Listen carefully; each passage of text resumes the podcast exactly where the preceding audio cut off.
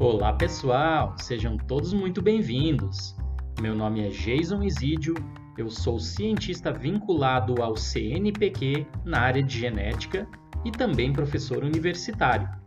Meu amigo, professor Marquinhos e eu criamos o Vem Cienciar, um podcast dedicado a levar ciência de qualidade em linguagem simples e divertida para toda a nossa sociedade.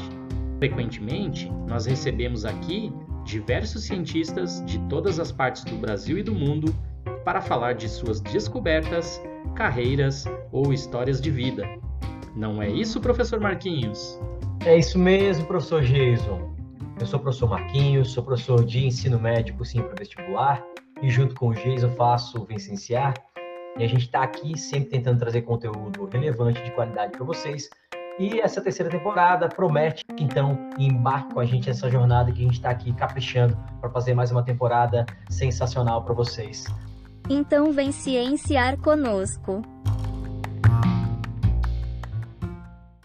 Fala, professor Jason, a gente está aqui para mais um episódio. Fala, meu querido Marquinhos, nossos ouvintes, espero que esteja tudo bem com vocês.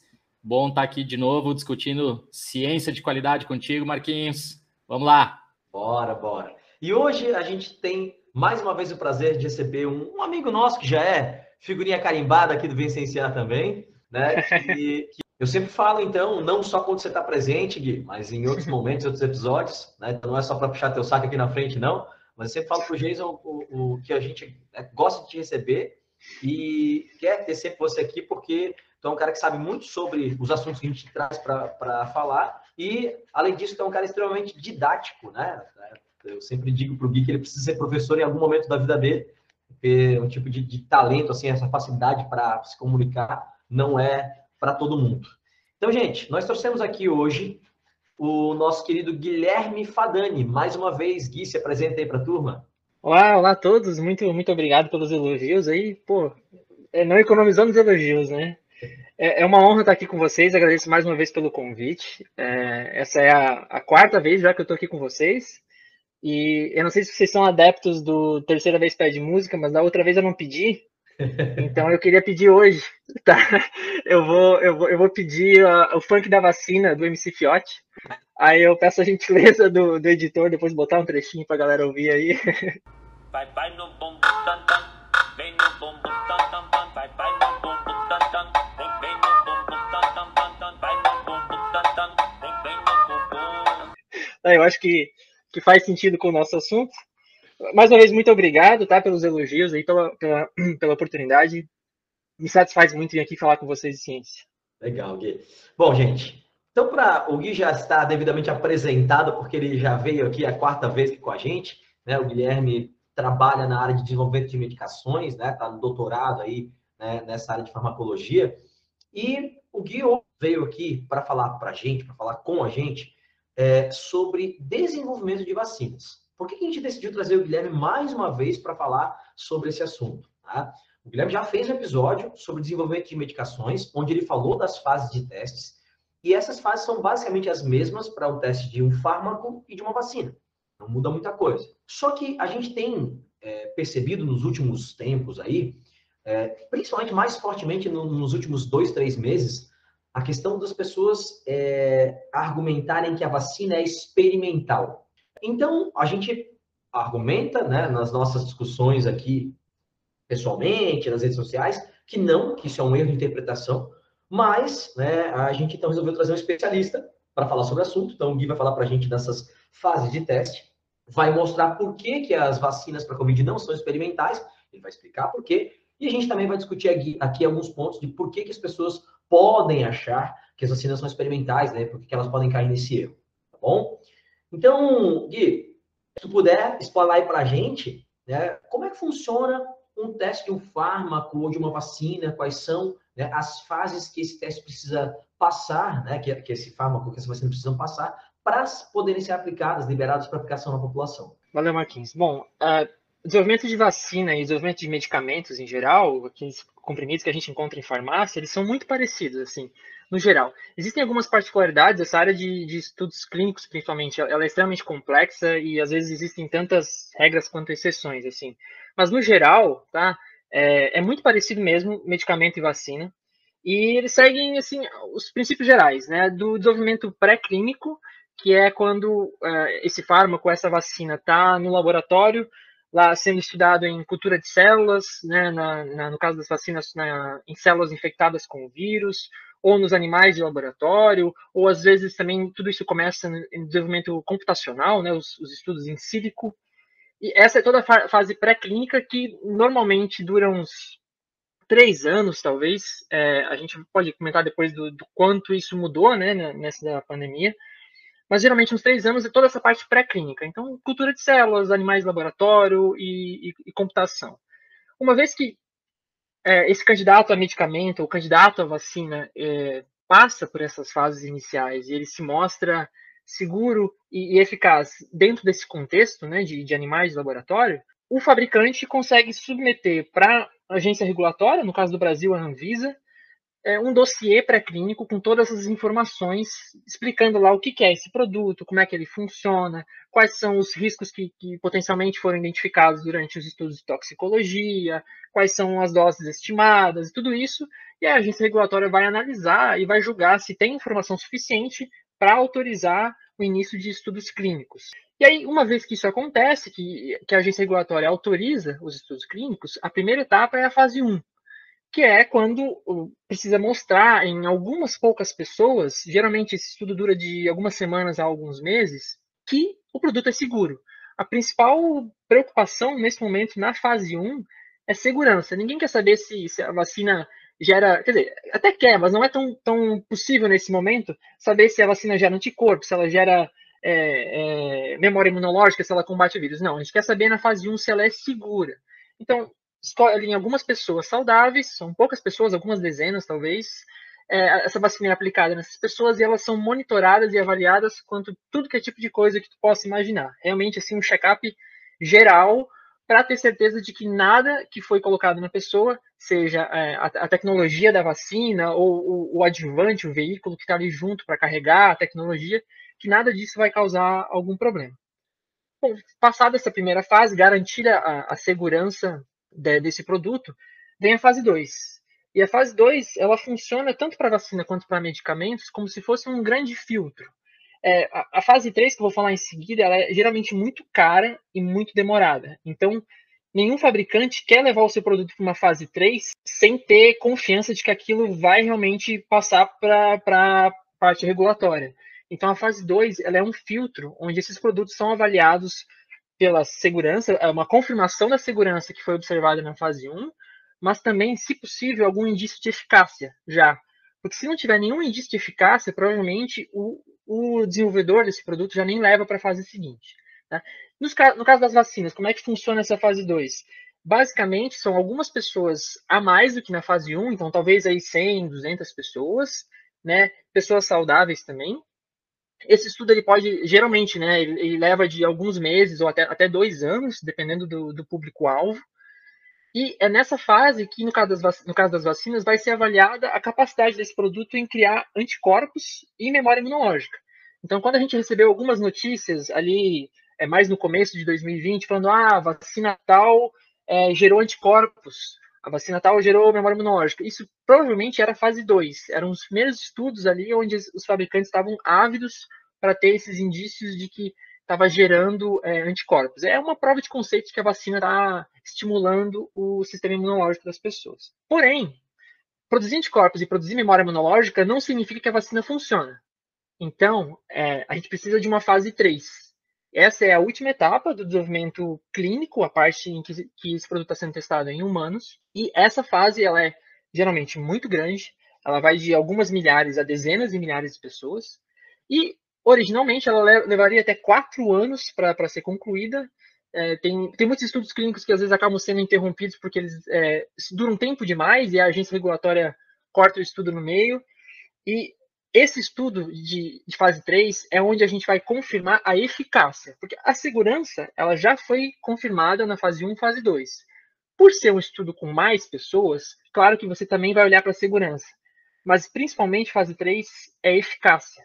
É mostrar nesse número grande de pessoas que são vacinadas em, em comparação com as não vacinadas, que o vírus não infecta, né, que, que não causa doença, no caso do medicamento, ou, ou que a doença reverte. Então, com esse conhecimento pré-clínico, que é lá da célula, dos animais do laboratório, e esses estudos de fase 1, 2 e 3, focando na eficácia, indicativos, é, focando na segurança, indicativos de eficácia, e o estudo com um grande número de pessoas, tudo isso vai ser submetido para a agência regulatória, na forma de um grande dossiê, e a agência regulatória vai analisar esses dados e vai julgar se as informações que estão lá elas foram desenvolvidas da maneira adequada, se a agência tem informações suficientes para julgar aquele produto, porque obviamente você não pode deixar a decisão é, toda para o fabricante, seria um conflito de interesse, então a agência regulatória toma essa, essa decisão de maneira independente, e ela precisa ter todas as informações disponíveis. Então ela vai primeiro julgar se ela tem essas informações, depois ela vai tomar a decisão com base nas informações que ela tem, se o produto é seguro e é suficientemente eficaz. Basicamente, o que a própria Anvisa fala isso com frequência é se os, se os benefícios superam os riscos. Se essa balança é positiva, o produto é autorizado para entrar no mercado. E aí, bom, aí tem as várias formas que, que esse produto pode entrar no mercado, a gente pode até discutir depois, mas basicamente é isso, é fase 1, 2 e 3, né?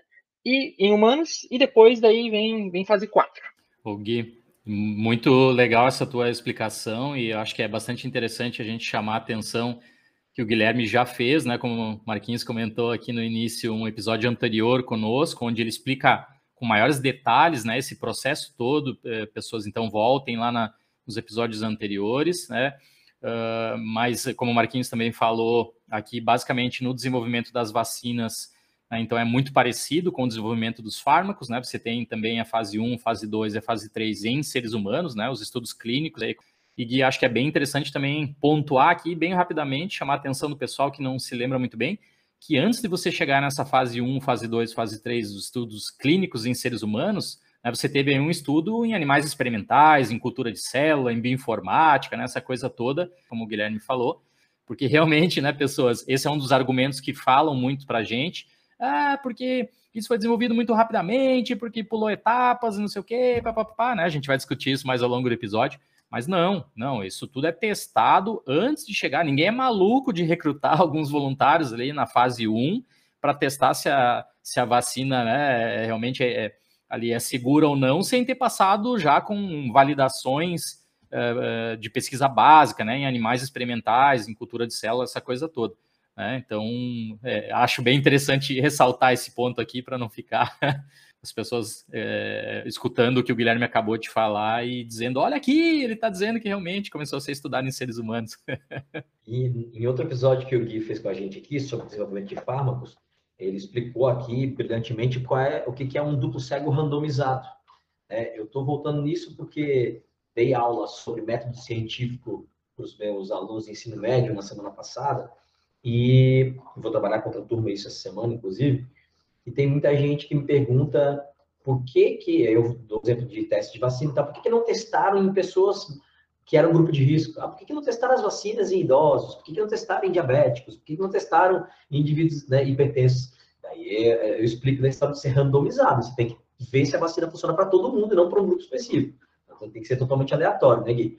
E o duplo cego aqui, o, você tem dois grupos, o grupo controle e o grupo teste, que está testando lá a vacina. E quem é voluntário não sabe se está no grupo que está tomando a vacina ou placebo, e quem é pesquisador também não sabe, vai saber depois, ah, o grupo A e o grupo B. Então ele vai analisar e publicar os dados lá do grupo A do grupo B, e depois ele vai saber quem é né, o grupo que é placebo, que é, que é grupo controle, e qual grupo é o grupo teste, né, está testando a vacina efetivamente. Então isso é bem importante, né, para o teste, né, Gui? Legal, é, essa coisa do, do randomizado é interessante. Eu ouvi uma vez uma, uma anedota, não sei o quanto disso tem um fundo de verdade, mas é, é, é interessante porque, porque, porque tem que ser randomizado, né? É, imagina assim um, um sabe, uma pessoa que quer fazer um, um, experimento, ela trabalha no hospital e ela decide, ela tem, tem a ala esquerda e a ala direita do hospital e ela decide que ela vai tratar a ala esquerda com medicamento e a ala direita com uh, o, o placebo. E aí depois ela vai comparar. E aí chega lá e dá um, dá um, um, problema e ela vê que as pessoas da ala esquerda, que ela tratou com medicamento, estão muito mal e as pessoas da ala direita estão tão bem. Ela pode concluir que o medicamento faz mal para essas pessoas. Mas ela não sabia que a, a ala esquerda do hospital estava com água contaminada e a ala direita não. Então, é, é, é, um exemplo, é um exemplo bobo, mas assim, existe tanta coisa que a gente não sabe em termos de possíveis fatores de confusão, possíveis influências, seja fatores genéticos, seja dieta, hábitos alimentares, é, é, hábitos de exercício, tudo, tudo, isso pode influenciar. Então, como a gente não conhece, a gente não consegue controlar isso, a gente precisa distribuir isso o máximo possível entre uh, os, os, grupos de um estudo clínico, justamente para não cair nesses, nesses problemas de a gente é, acabar né, criando uma influência de um fator muito maior num grupo do que no outro, e isso vai enviesar os resultados. Então, sem dúvida, randomizado e duplo cego é o padrão ouro da, da evidência. Marquinhos, vou aproveitar de novo a fala do Gui para pontuar outra coisa que a gente também ouve muito né, no, nas redes sociais do, do, do que é a questão do, do placebo. Tá, pessoas? Então, agora o que o Guilherme acabou de falar é o exemplo perfeito para vocês entenderem que qualquer desenvolvimento de qualquer fármaco, de qualquer vacina, ele tem que ter um grupo controle correndo em paralelo naquele momento. Então as pessoas têm que ser divididas em, em grupo placebo, pessoas que vão receber uma substância que aparentemente não deveria ter efeito algum, né, e as pessoas que vão receber a vacina ou o medicamento que está sendo desenvolvido. Por que, que se faz isso todas as vezes? Porque a gente sabe que nós somos sugestionáveis a, a estar recebendo alguma coisa e se autocurar, se auto-influenciar para melhorar. É, a gente já tem outros episódios aqui falando sobre homeopatia, tá, tá, tá, tá, tá, tá né? não vamos entrar nesse detalhe aqui novamente, mas o fato de você participar de um estudo científico e receber uma substância que não tem efeito nenhum, se você for do grupo placebo, você mesmo pode, de alguma maneira, forçar o teu organismo a causar algum tipo de reação. Então, por isso que tem que existir o grupo controle, né? Porque aí a substância que você está apostando, a vacina ou o medicamento, ela tem que ser melhor do que os efeitos benéficos daquela substância que é inerte o placebo. Aliás, vou é, deixar um documentário aqui para o pessoal que quiser assistir, O Poder do Placebo, gravado pela BBC, que é muito, muito interessante. Mostra né, como a indústria farmacêutica gasta muito dinheiro para pesquisar assim, é, cor de medicamentos, formato de pílulas, essa coisa toda, porque ela sabe que isso também influencia no fato das pessoas melhorarem, né? É, eu queria só expandir nisso, assim, citando que o, o efeito placebo, né, esse efeito da expectativa da pessoa, ele é, é conhecido já há muito tempo, é um efeito real mesmo, e, e, isso é muito visível em estudos com, com antidepressivos, né? Ou com pessoas que, que sofrem de depressão. Se você procurar na literatura científica, você vai ver, tem artigos até discutindo qual placebo é melhor para tratar a depressão, assim, num, num estilo provocativo, porque não só pessoas com depressão, mas é, com vários distúrbios né, de, da, da, mente, as pessoas, o simples fato delas receberem atenção, receberem o cuidado, estarem ali, né, sendo é, é, cuidado por pessoas, isso já, já, já mexe um pouco, né, na, na, naquilo que, vai, que vem a ser avaliado depois. Então, é, é difícil você avaliar nesse, nesse ambiente o, o, que, que, o que, que esse efeito, essa melhora é da atenção dada para a pessoa ou é do medicamento, né? Então, só para expandir nisso que o Jason falou, de fato, o efeito, o placebo tem que estar sempre correndo em paralelo para a gente não ter essas, esses fatores de, de, confusão. Nem sempre é tão óbvio quanto uma água contaminada, no exemplo que eu falei, às vezes é mais sutil. Né? É, mas é importante frisar isso porque e o Jason, né, começou esse assunto aí, porque placebo tem uma o efeito placebo tem uma comprovação científica, né, de que o teu pensamento positivo, vamos dizer assim, né, vai te ajudar, vai fazer teu sistema imunológico funcionar melhor e tal. Então, só não confundam, tá, ouvintes? Não é a homeopatia que tem comprovação científica, ela não tem. É o efeito placebo, né? As pessoas daqui a pouco, oh, vocês disseram lá no episódio que a homeopatia tem. Não, você não falou isso, por favor. Tá? É, bom, e você explicou pra gente as três fases: fase 1, fase 2, fase 3. O que é que acontece? A gente briga. Né? Briga no bom sentido, né? no sentido figurado da palavra, aqui com, é, com ouvintes nossos, com pessoas que estão lá no, no Instagram do Vencenciar, com pessoas do nosso convívio, que batem na tecla de que a vacina é experimental. E aí não adianta a gente, muitas vezes a gente dizer, né, que, pô, cara, a gente estuda isso, a gente trabalha na, trabalha na área, a gente, né, tá correndo atrás disso o tempo todo, Né? Hoje em dia, as pessoas se acham especialistas né, o tempo inteiro. Uma coisa que eu tenho feito bastante é quando alguém começa a discutir vacina comigo, eu perco um pouco a paciência e falo assim, cara, me explica como é que funciona uma vacina. Aí a gente quebra o cara, porque o cara não faz ideia de como isso funciona. Mas assim, a gente é, tem essa confusão por vários motivos, e a gente aqui no nosso briefingzinho antes do, do, de começar a gravar, o que listou alguns motivos e a gente vai debatê-los aqui. Mas um dos principais motivos, né, Gui, é a história da fase 4 de desenvolvimento dos medicamentos das vacinas. Que a gente está na fase 4, mas, Gui, me corrija se eu estiver errado, a fase 4, ela não é uma fase de teste para a liberação de uso, é uma fase de acompanhamento. Né? Então explica para a gente o que é a fase 4, que sim, está acontecendo, mas que não, ela não significa que as vacinas estão em testes, os testes já acabaram, é uma fase de acompanhamento. Né? Está correto, Marquinhos. A, a, fase 4 ela não é um teste clínico, assim, ela é considerada junta com, com os estudos clínicos, ela faz parte dos estudos porque ela é uma necessidade e ela é universal para todos os medicamentos e todos, é, todas as vacinas, e ela é infinita, ela não acaba. Para citar um exemplo, por exemplo, dexametasona, que é um anti-inflamatório que, que ficou em alta durante a pandemia aí, que é um medicamento de, da década de 50, 60, ele ainda está em, em estudo de fase 4. Ela não acaba essa fase 4. Ela continua enquanto esse medicamento estiver no mercado, porque ela é chamada de farmacovigilância também. Esse é o outro nome é, mais bonito dela, que é para vigiar o, o, o, surgimento de efeitos adversos que podem é, acontecer depois da entrada de um, de um produto no mercado. Mas por que, que, essa fase 4 ela, ela existe no final das contas? Né? Alguém pode perguntar, bom, mas se tem fase 1, 2 e 3 e lá já testa a segurança da, do produto, por que, que tem que ter uma fase 4? Será que eles não confiam na segurança, não confiam nos estudos? Afinal, é, é uma pergunta justa, alguém pode ter essa, essa dúvida, mas calma lá, tem, tem, tem bastante coisa por trás disso. Assim. Na verdade, os estudos clínicos, como eu falei para vocês, a fase 3, considera ali bastante gente, né? Alguns milhares, é, dezenas de milhares de pessoas. Mas isso não é muita gente se você for comparar com o mercado de, do, do medicamento ou a população que, que recebe a vacina.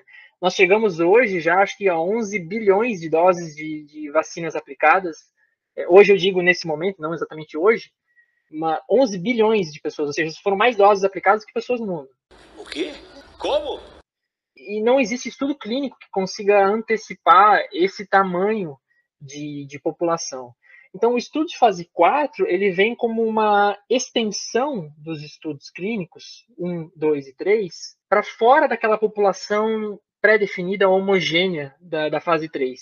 Porque, imagine, o mundo, ele, ele, ele, é muito, as pessoas são muito diversas, né, ao redor do mundo. Você tem etnias diferentes, você tem é, pessoas que tomam múltiplos medicamentos, você tem é, pessoas com dietas ricas em gorduras, dietas, dietas ricas em, em, outra, outra coisa, hábitos de vida fumante, não fumante, exercício físico, não exercício físico quando você coloca, quando você estuda isso em estudo clínico, você não consegue juntar pessoas com todas essas variações o suficiente para você entender 100% dos possíveis efeitos adversos. Existe, e aí acaba gerando alguns efeitos de baixa frequência, que é onde, onde eu queria chegar.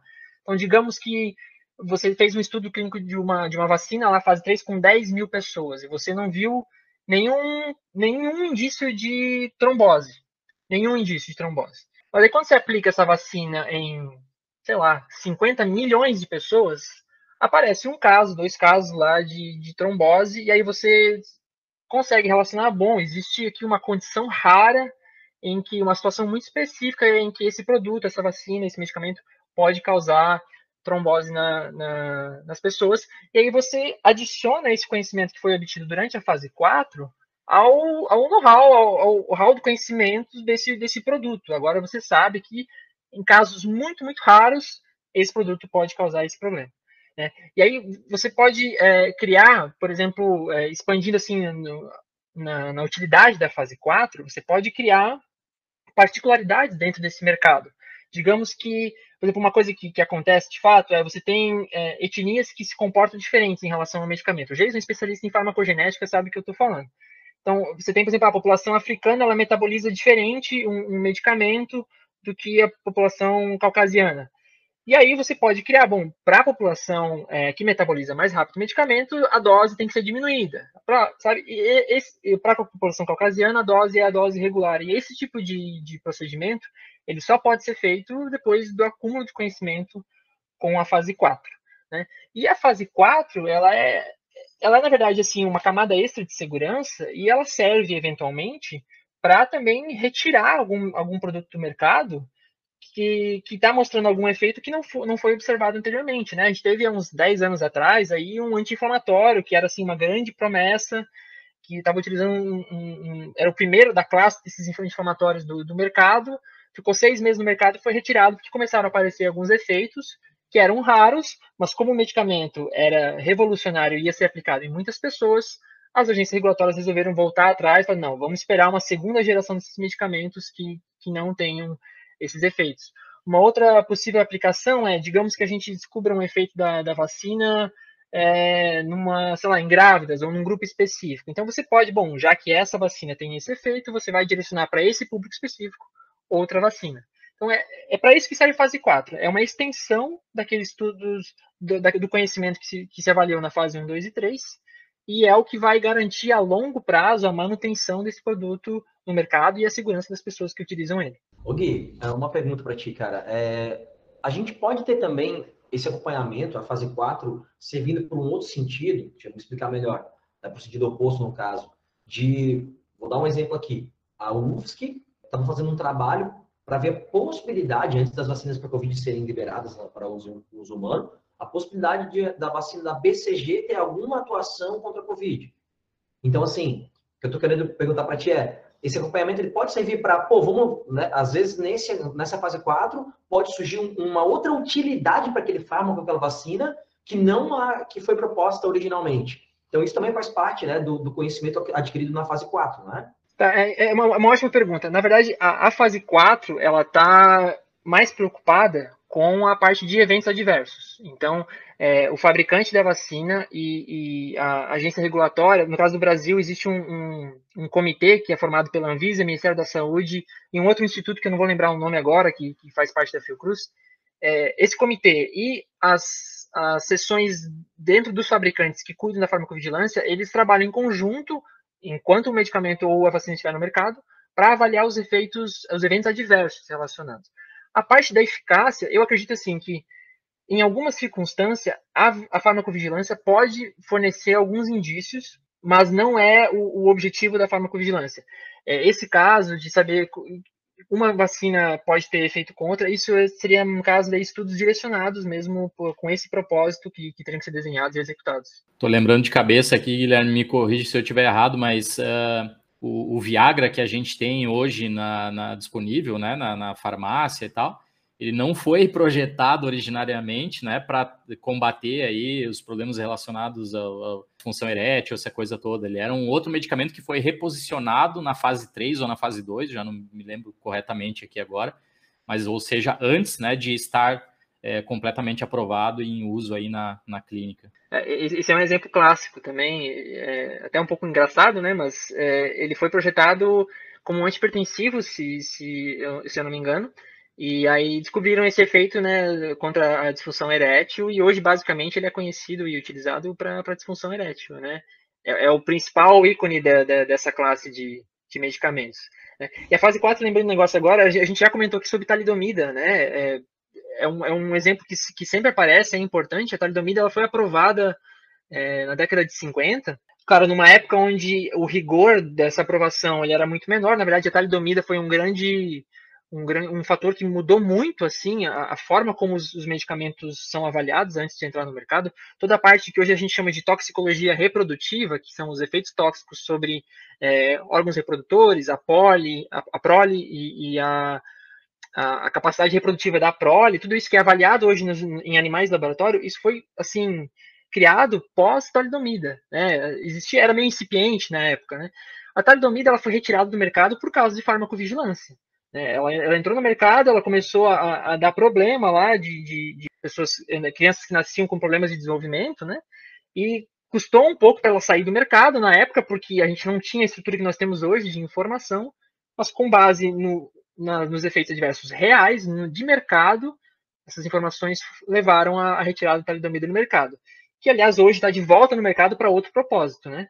É isso que eu ia falar agora, ela saiu do mercado, mas ela voltou, só que, claro, não pode ser utilizada em gestantes, né? Tem toda essa história aí.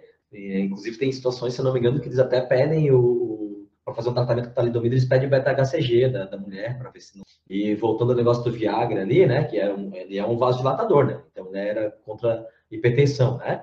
E ele é da Pfizer, né? Do laboratório que faz a vacina de RNA. Então, você que toma Viagra e fala mal da vacina da Pfizer, a gente tá de olho em você. Né? Nós sabemos que faz aí.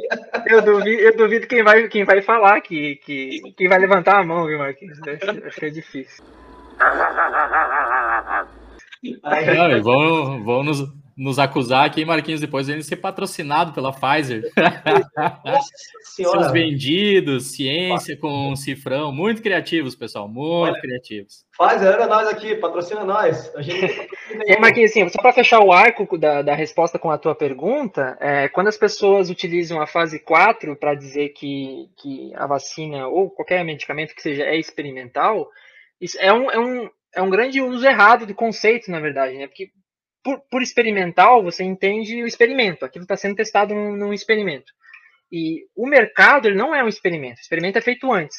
Enquanto essa vacina, a partir do momento que essa vacina ou esse medicamento foi aprovado, ela não é mais experimental. Não é, acabou. Se não tem qualquer uso é, desse conceito pós-aprovação é, é uso errado. Né? Você pode ter eventualmente o retorno desse medicamento para algum estudo clínico para avaliar um outro escopo, uma população, uma dose, uma associação diferente, e você até poderia dizer que nesse sentido aquilo é experimental, mas aplicar isso a todo o uso do medicamento da vacina é, é completamente errôneo. Né? Então, fase 4 está aí para todos os medicamentos, seja medicamento com muito ou com pouco efeito, é, evento adverso, e vai estar tá aí para sempre 100, 200, 300 anos que seja essa história de, de fase 4 e ser experimental, né? É, que já explicou que as vacinas para Covid não são experimentais.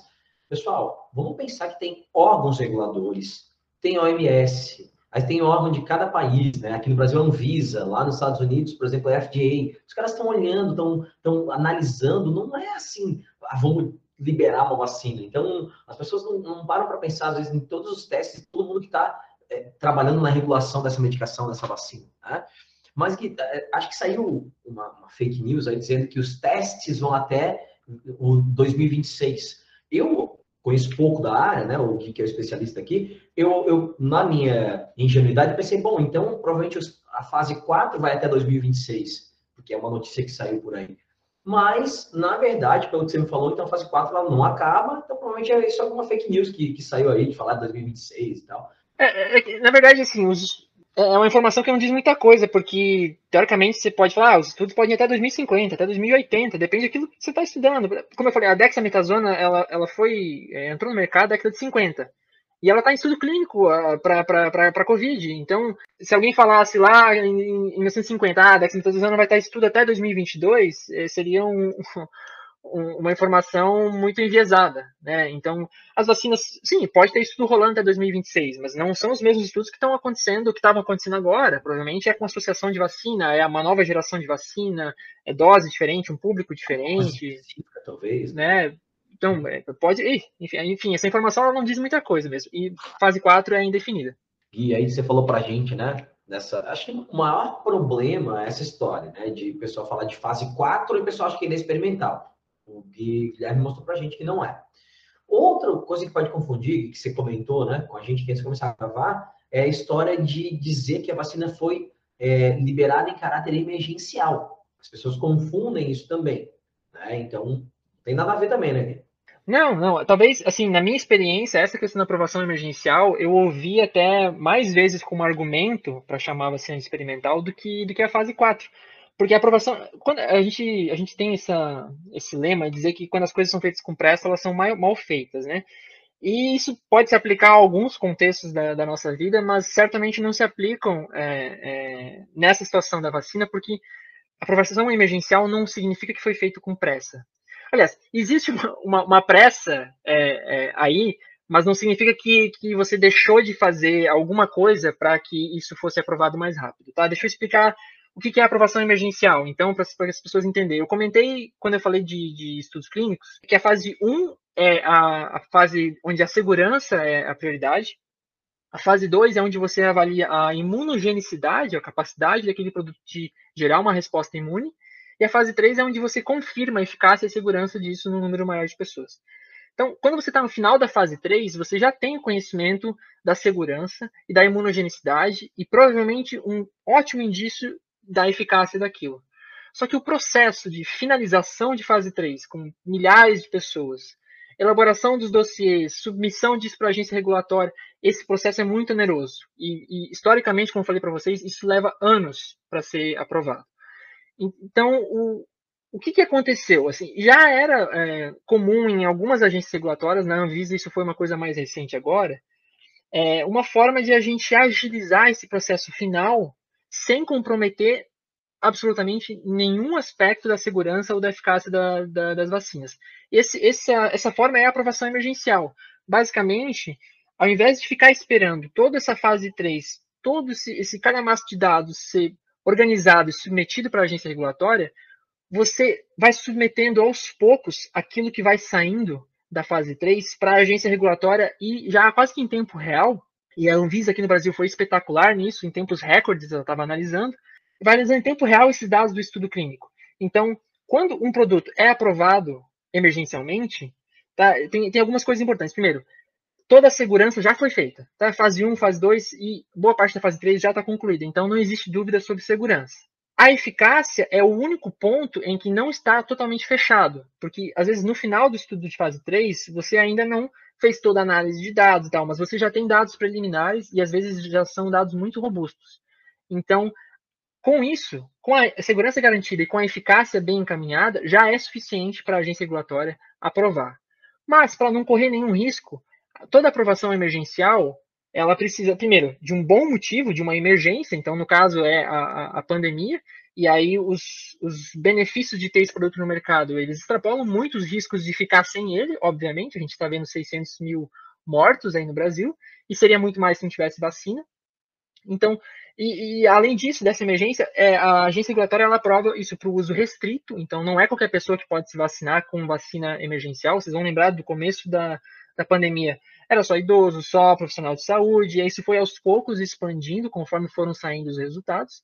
O tempo de vacinação é determinado, então não é assim, ah, aprovou emergencialmente e pode vacinar enquanto, enquanto a fabricante tiver o produto e tiver interesse público, está vacinando. Não, é, é, é, período determinado, vai ser um ano, vai ser dois anos, vai ser enquanto durar a pandemia. É isso. Acabou o, esse período, é outra história. Ah, esse produto sai do mercado e ele precisa passar por uma aprovação definitiva para voltar. E essa aprovação definitiva daí vai pedir todos os dados finalizados bonitinho. E, uma coisa interessante também é que toda aprovação emergencial ela é uso exclusivo do SUS, porque ela tem que priorizar o acesso público e gratuito a, a esse produto. Então, no Brasil, vacina aprovada emergencialmente, ela não vai para clínicas privadas. A aprovação definitiva, ela já é vacinação em massa, clínicas privadas já estão autorizadas e tal. E, e uh, por que, que uma vacina vai aprovar, vai, vai pedir aprovação emergencial ou, ou a definitiva? O que, que leva né, essa tomada de decisão? Na verdade, o fabricante que vai tomar a decisão se ele tem a necessidade de, de, de já agilizar o processo é, e colocar esse produto no mercado antes, ou se ele já tem todos esses dados, ele já pode partir para uma aprovação definitiva. A Pfizer, o que ela fez aqui no Brasil, ela foi direto para aprovação definitiva. Ela não passou para aprovação emergencial, porque no momento que, que os dados da Pfizer é, ficaram prontos, já era tudo já era suficiente para já é, suprir todas as necessidades da, da Anvisa. Então a, a, Pfizer hoje, a vacina da Pfizer, ela é definitiva aqui no Brasil. Ela já tem registro, ela já é liberada para vacinação em massa teoricamente ela pode, poderia ser aplicada por clínicas privadas, né? Tem alguns outros embargos aí, mas não por causa da, dessa questão da aprovação. Então, espero que tenha ficado claro, a aprovação emergencial ela não é assim fazer de qualquer jeito, ela não é um, um, um, pular etapas, né? Na verdade, ela pula só a parte burocrática do final, que é um processo oneroso, necessário, mas oneroso, e que poderia resultar na morte de muitas milhares de pessoas, né? Então você come um pouco essa parte do finalzinho, mas lembrando, fase 1, fase 2 e fase 3 já está praticamente 100% concluído. Então não tem o que temer. Aprovação emergencial não significa pressa, não significa coisa feita sem o devido cuidado.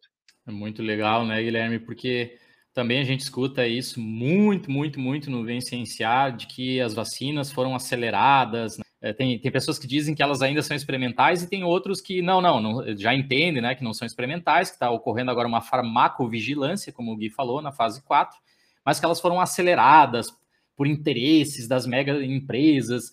Gente, é, assim, é, nós temos a primeira vacina de RNA da história, sim, com certeza. Por um acaso foi a da Pfizer, né, que a gente já citou aqui anteriormente, sim, é verdade. Mas estudos com tecnologias de vacina de RNA são desenvolvidos na história da humanidade há muito tempo. Eu e o Marquinhos já contamos essa história aqui. As vacinas de DNA também, elas já são estudadas, a tecnologia do desenvolvimento dessas vacinas já são estudadas há muito tempo. O que aconteceu agora foi um aceleramento e uma, um direcionamento de esforços de governos, de cientistas, de empresas farmacêuticas por causa da Covid. Tava todo mundo reclamando que não queria lockdown, que não queria ficar em casa, que tinha que fazer a economia girar, que tinha que sair para a rua, que tinha que trabalhar. A ciência deu um jeito de fazer, de propiciar que a gente possa estar voltando a normalidade da vida agora sem queimar etapa. Se a gente não tivesse nunca estudado uma vacina de RNA, uma vacina de RNA, se a gente não dominasse as tecnologias necessárias para entregar RNA ou DNA para dentro das nossas células, elas simplesmente não existiriam hoje. Elas só existem hoje porque a gente já conhecia os processos, os esforços foram direcionados para os estudos passarem adequadamente e seguramente na fase 1, na fase 2, na fase 3, e agora a gente ter elas aprovadas aí então, é, essa fala do Guilherme deixa, é, separa muito esse o, o joio do trigo para todos vocês que, porventura, é, tinham esse, esse tipo de dúvida, ou de repente estão recebendo informação inadequada pelo WhatsApp, escutando lá os médicos pela morte, a live lá de alguns governantes, enfim, que falam coisas completamente estapafúrdias, né? Pensem sempre nisso que o Guilherme fala, a gangorrinha, né? O, o risco tem que ser muito menor que o benefício. Para aí sim a gente chegar a liberar aí um, um determinado composto novo, né? ou seja, a gente está salvando muito mais vida do que perdendo vida, se é que perdeu alguma vida até hoje pela vacina. Né? Não existe nenhum estudo mostrando que a pessoa morreu pela vacina. Existem paparicadas aí, pessoas indo na internet falando né, coisas estapafúrdias. Como o Marquinhos sempre fala aqui, pessoas morrem todos os dias, né? Então não é por causa da vacina, gente. Né? Enfim. É, é, interessante porque quando a gente fala assim que, que os benefícios têm que, têm que superar os riscos, alguém pode falar, ah, mas então tem risco, né? Então pode acontecer algum problema. É claro, como qualquer coisa, né? Com, com tudo que a gente consome, existe sempre um risco. E, e, e a ciência ela não está preocupada aqui em, em, nessa questão em falar que não tem risco nenhum, né? Porque é natural, existe um risco. A questão é que ele é muito, muito, muito, muito pequeno. E aí as pessoas usam essa possibilidade de existência de um risco, que seja de um em um milhão, aí, né, hipoteticamente falando, para justificar que ah, existe risco, então não vamos tomar a vacina. Gente, né, se, com, com 11 bilhões de, de, doses de vacinas aplicadas, eu, eu, eu, desafio alguém a encontrar aí um número substancial de, de problemas que aconteceram, de mortes ou de, de algumas reações graves que tenham sido definitivamente associadas com vacinas eu, eu, desafio alguém a encontrar é, um número substancial disso. Pode acontecer um outro, como eu falei, existe um risco associado com qualquer coisa que a gente vai fazer, mas geralmente vai estar associado com condições específicas, condições genéticas, né, algumas particularidades de, de, de uma saúde debilitada, algum tipo, alguma coisa desse tipo. E, e, uma coisa que eu queria acrescentar também é que, de fato, o desenvolvimento de vacina foi, foi, foi acelerado. Mas isso não significa dizer que foi, foi é, feito coisa errada. É, isso é, uma, é, mais uma distorção do, do, do, conceito, porque a gente fala, eu falei antes ali, o desenvolvimento de medicamento de vacina leva é, tantos anos para a fase 2, tantos anos para a fase 3, e a gente tem que dois anos de pandemia já com um monte de vacina liberada. É porque nunca antes a gente teve essa, essa urgência toda para desenvolver isso. É, a gente teve quantidade de dinheiro investido nisso também como sem precedentes, né? E, e, a ciência como um todo, ela começou, ela se uniu para trabalhar com isso. Eu, no meu doutorado, não trabalhava com, com nada relacionado com, com, a pandemia. Eu larguei meu projeto e comecei a trabalhar com isso. Então, você tem uma ideia, e eu não estou nem desenvolvendo vacina, sabe? É, a, a, sociedade científica, ela, ela começou a girar em torno da pandemia, e isso gera um esforço muito grande que permitiu agilizar o, o, esse processo. Né? E como o Geis comentou, tecnologias que estavam sendo desenvolvidas ali há 20 anos, né? a, a BioNTech, por exemplo, que originou a vacina de RNA mensageiro, ela foi criada em 2000. e ela foi criada para tratamento contra câncer. Né? Então, a, o fato de, dessa urgência e todo esse dinheiro sendo injetado nessa área permitiu que a gente desse esse salto tecnológico e, e transformasse esse conhecimento em produtos que, que, salvaram vidas de maneira muito rápida, mas não existe absolutamente em nenhuma parte desse processo uh, o desleixo, né, uh, a falta de cuidado com, com o processo de desenvolvimento. Absolutamente não existe. A gente já desafiou aqui Gui, as pessoas também a, a, encontrarem casos de mortes causados pela vacina, e aí, obviamente, as pessoas não encontram, né? Marquinhos vai comentar ali, com certeza tem um caso de Santa Catarina que ficou bem famoso aqui, que é da cidade dele, mas como as pessoas não encontram e não conseguem provar que é devido à vacina, aí elas começaram a nos atacar assim, que está gerando, por exemplo, agora em crianças, miocardite. Pessoas, miocardite é uma, é, um, é uma condição muito frequente em crianças em crianças não vacinadas, independentemente. Então, não é por causa da vacina. As pessoas têm um pouco essa dificuldade de, de correlacionar causa e efeito com mera correlação. É, o Marquinhos já falou em outro episódio aqui. Bom, todas as pessoas que, que morreram após a vacina tomavam água, respiravam, tomavam lá um refrigerante. Mas não é o refrigerante, respirar ou tomar água que está causando a morte delas, né? Isso é simplesmente uma correlação não é causa e efeito. Né? Questão, é uma questão estatística, né? Porque você estava no momento vacinando, vacinando 1 milhão e 400 mil pessoas por dia, cara. Alguém que tomou vacina vai morrer no dia seguinte. Acontece.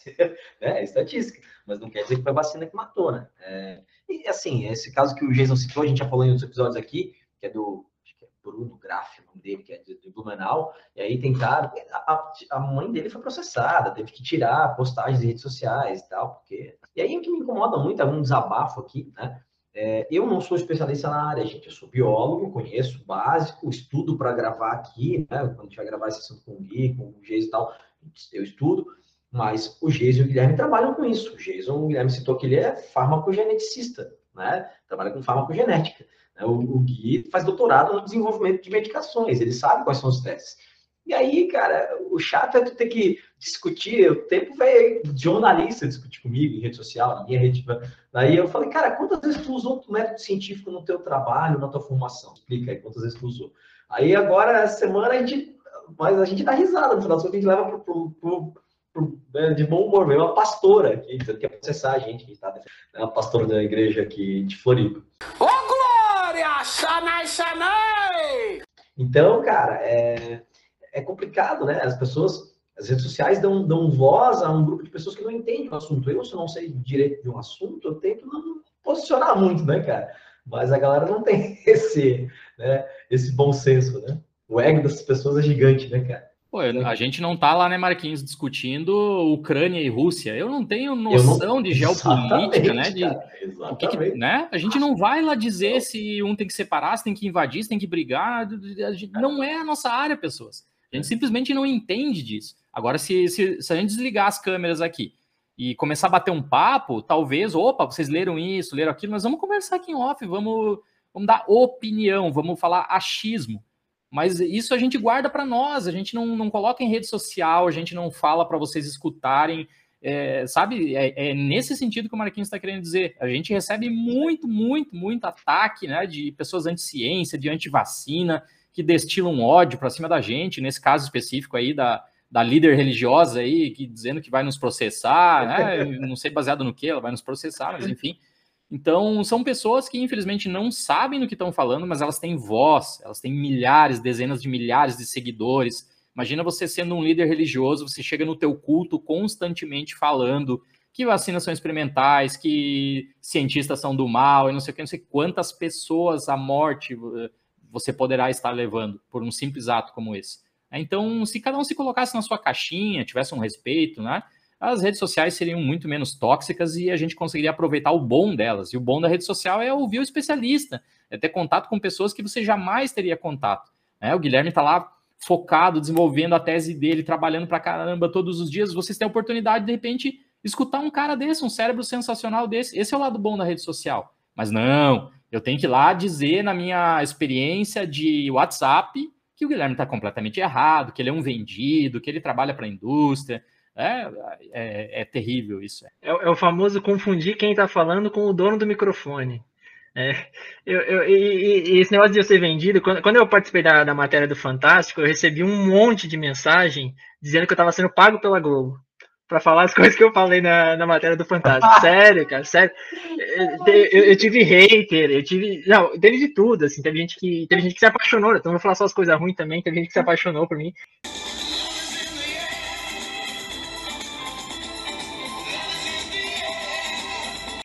Mas eu tive hater, cara. Teve gente que, que falou que eu, que eu tava sendo pago pela Globo.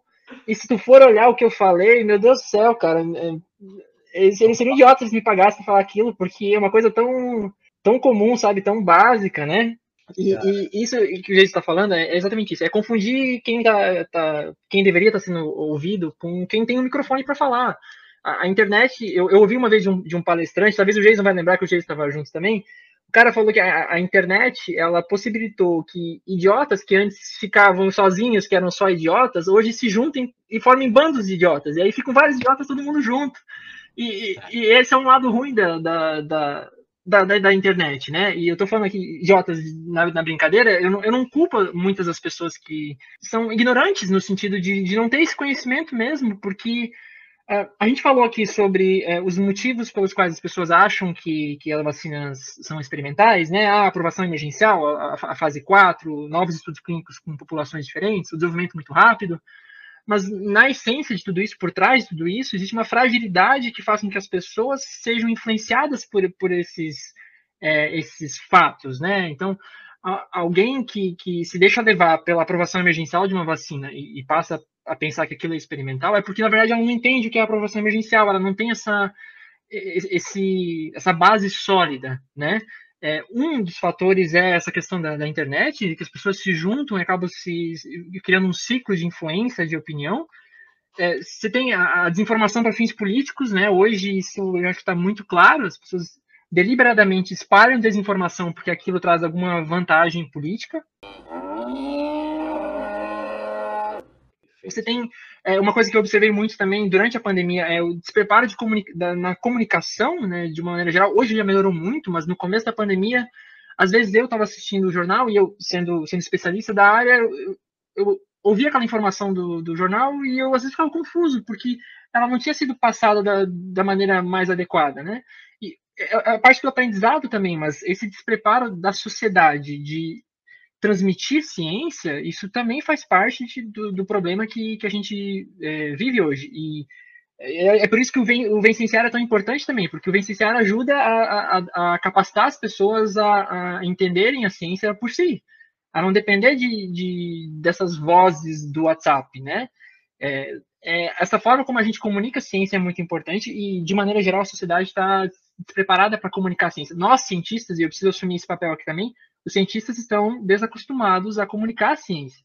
Não é comum na carreira é, acadêmica, muitas vezes não é nem bem visto, você se tornar um divulgador científico. E isso é errado. A gente precisa de mais cientistas com o microfone, tem que soltar a pipeta e pegar o microfone. A gente precisa de cientistas na política, a gente precisa de, de cientistas com vozes, para que as pessoas estejam dispostas a, a, a, ouvir os cientistas e que elas enxerguem, em casos desse como a pandemia, que elas, quando o assunto é ciência, ela tem que ouvir o cientista e não o político. Afinal, quando você precisa construir uma casa, você não vai buscar, sei lá, um médico, você vai buscar um engenheiro. Então, cada pessoa dentro do, do, do seu quadrado. Eu acho que isso é uma. Quando a gente está falando de, de, de, assuntos sérios, de política pública, eu acho que tem que ser assim mesmo, né? Não, não, não, é, não é ruim, não é proibido dar opinião, mas quando a gente fala de política pública, eu acho que a opinião ela tem consequências muito grandes. E, por último, assim, eu acho que o despreparo das pessoas também, né? É, e não é uma coisa nova e não é nenhuma coisa do Brasil. A educação, ela não forma as pessoas para entender ciência. O, o, o, Carl Sagan já escrevia isso lá na década de 90, no, no, no Mundo Assombrado pelos Demônios, no livro dele. É, e ele falava assim, na década de 90, do sistema educacional norte-americano, ele já falava isso. Existe alguma coisa que acontece entre os anos primários e o final da formação escolar que as crianças que eram extremamente curiosas, elas perdem essa curiosidade, elas se tornam apáticas. E a, aqueles que continuam é, curiosos, eles viram os nerds, eles viram os esquisitos. as pessoas que gostam da ciência, que gostam de, de estudar, elas acabam sendo marginalizadas, assim, socialmente, ao menos. E acho que esse fenômeno, ele está muito vivo ainda no Brasil, e as, o fato das pessoas estarem despreparadas para lidar com informação científica quando entra numa pandemia e começa a chover informação, e é realmente muita informação ao ponto de que eu, cientista, às vezes fico saturado de tanta informação, as pessoas não sabem para onde ir e elas ficam com dificuldade de entender a informação. Por que, que é, a imunização completa eram duas doses, hoje já se fala de quarta dose, o que, que mudou? Sabe, tem muitos exemplos. O que, que é um RT-PCR? Por que, que isso é diferente de um teste de, rápido? É muita informação técnica para uma população que está despreparada para lidar com essa informação. E, bom, eu não tenho solução para isso, mas acho que começa pela educação, né, Marquinhos? Cara, eu acho que é, concordo totalmente contigo, foi né, sensacional o que tu comentou aqui. Que é isso, o Humberto Eco também, né, você falou do palestrante, o Humberto Eco, que é um, né, um escritor, dizia que as redes sociais deram voz a uma legião de idiotas, né, dizia isso. E, e, e eu, eu, concordo contigo, Gui, quando você fala que você não culpa as pessoas que fazem esse tipo de discussão. Por quê? O grande problema é que a nossa formação na educação de forma geral, desde o fundamental até o médio e até a graduação, ela é ruim como educação científica. O cara que era para ter um pensamento científico, para pensar cientificamente, como um médico, por exemplo, ele não tem isso na formação dele, cara. Né? Ele não tem isso na formação dele. É, é, é, ele não pensa cientificamente. Ele tem muito conhecimento técnico, mas ele não consegue pensar cientificamente. Né? Pensar com a mente de um cientista. E aí a gente acaba tendo essas pessoas tendo que buscar isso de forma né, é, é, autônoma. Né? Eu convivo com uma médica, né? minha namorada é médica. Então, ela tem esse, essa, essa busca porque ela busca isso, não é da formação dela. Só que aí a gente tem pessoas que são da área, médicos, por exemplo. A grande maioria dos médicos segue a ciência. A grande maioria. Mas você tem alguns, né? Porque eles buscam isso de forma autônoma mas a maioria né, segue, porém tem alguns que não. E aí você vai ter médico dizendo que vacina causa, né, tem problema, que cloroquina, né, Gui, funciona, que vermectina funciona, porque eu usei no meu paciente, aquela história, né, do, do, do seu relato pessoal, da sua experiência pessoal e tal. E aí, cara, quando você tem um médico, status que essa profissão tem aqui no nosso país, né, é, corroborando esse tipo de discurso, velho, Aí, essa, aí falta a nossa educação científica de entender que não é quando um cara fala que isso é verdade científica, que não é um consenso científico. As pessoas não conseguem entender. Se tem um cara corroborando aquilo que para ele faz sentido e deixa ele confortável, porque vai, vai ter o viés de confirmação né, do, do que ele pensa, tá bom, cara, tem um médico falando. Então, o, o podcaster aqui, que é, é, da ciência, mas é só um podcaster, não é médico, para ele não, né, a, fala dele não importa. Então, tudo isso é uma, uma, uma é um conjunto de fatores que complicam toda essa comunicação científica e a gente não se vê muito, né, como tu falou, não tem muita saída a não ser a gente tentar a educação, melhorar a educação já de base. E a gente aqui tem esse, esse propósito, cara, né, licenciar. Um dos motivos é esse.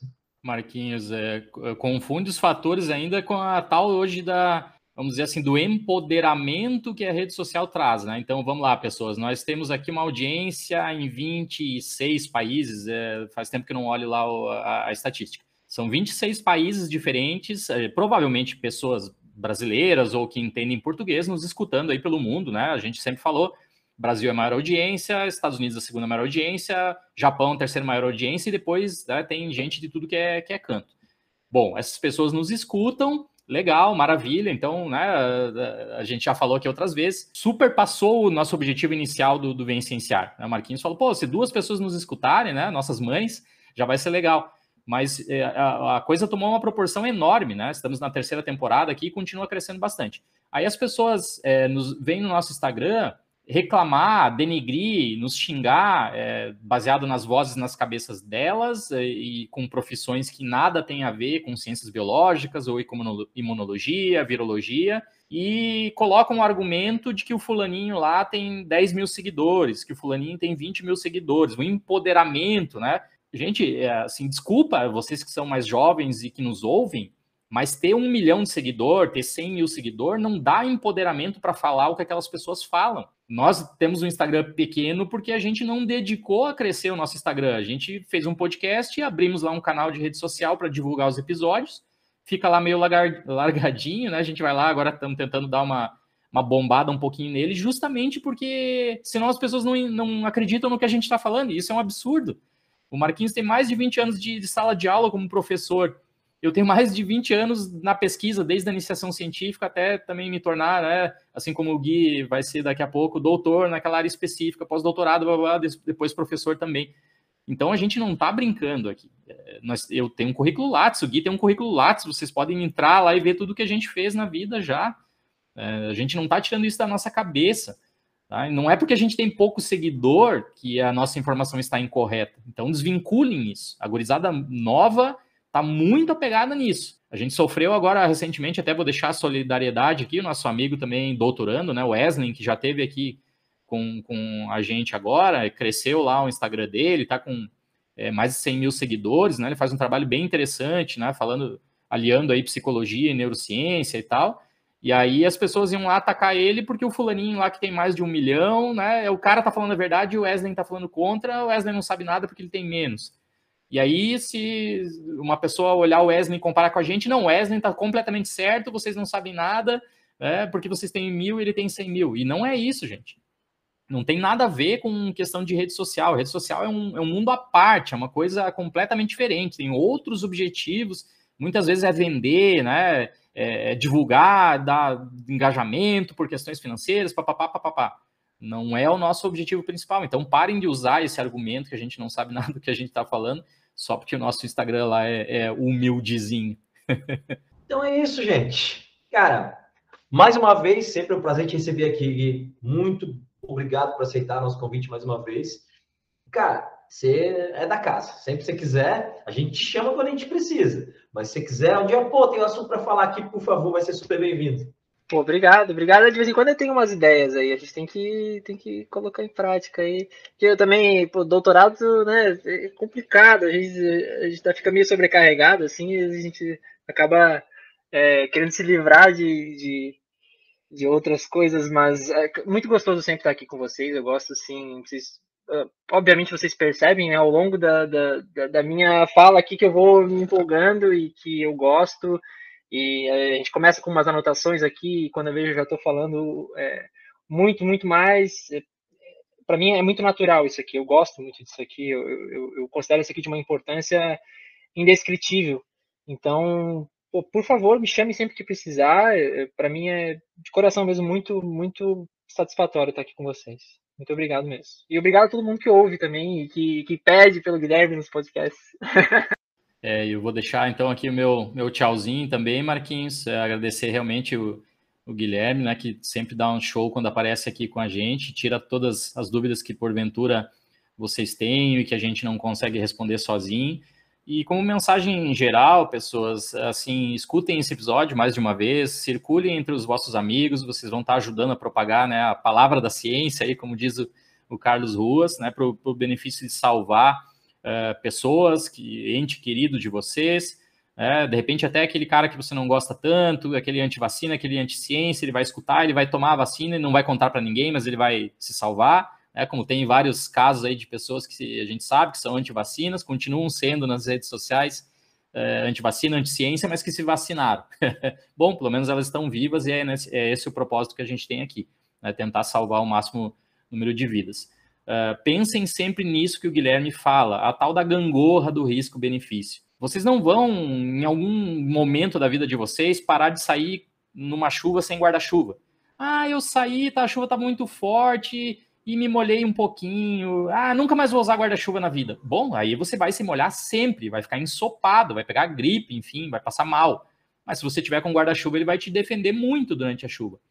Ah, para aqueles que gostam de futebol. Ah, o meu goleiro lá, não, perdemos de 1 a 0 né? Ah, 2 a 1 o goleiro tá levando uns gols, então vamos jogar sem goleiro, daí a gente vai ganhar. Não, você vai ser goleado, você vai perder, você vai ser rebaixado, teu time vai ser o pior do mundo sem goleiro.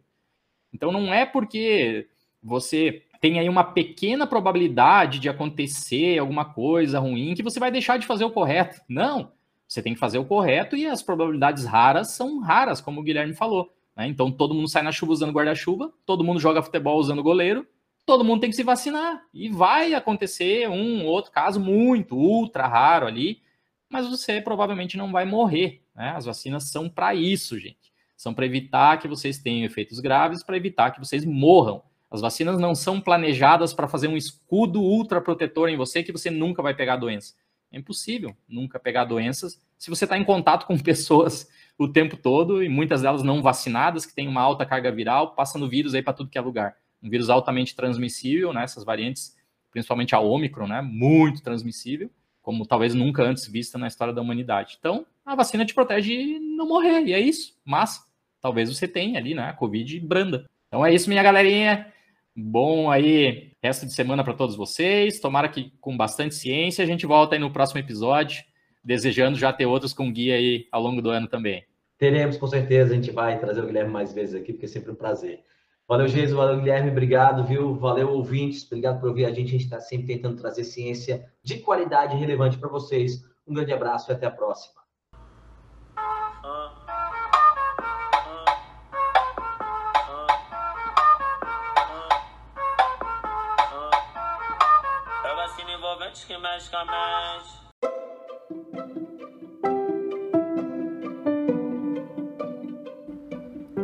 Você gosta deste assunto? Quer saber mais a respeito dele? Então você pode interagir conosco nas nossas redes sociais. As nossas principais redes são o Instagram, arroba ou o nosso canal no YouTube. E se você quiser nos ajudar a melhorar o mundo através da ciência, você também pode divulgar este podcast para um amigo ou familiar.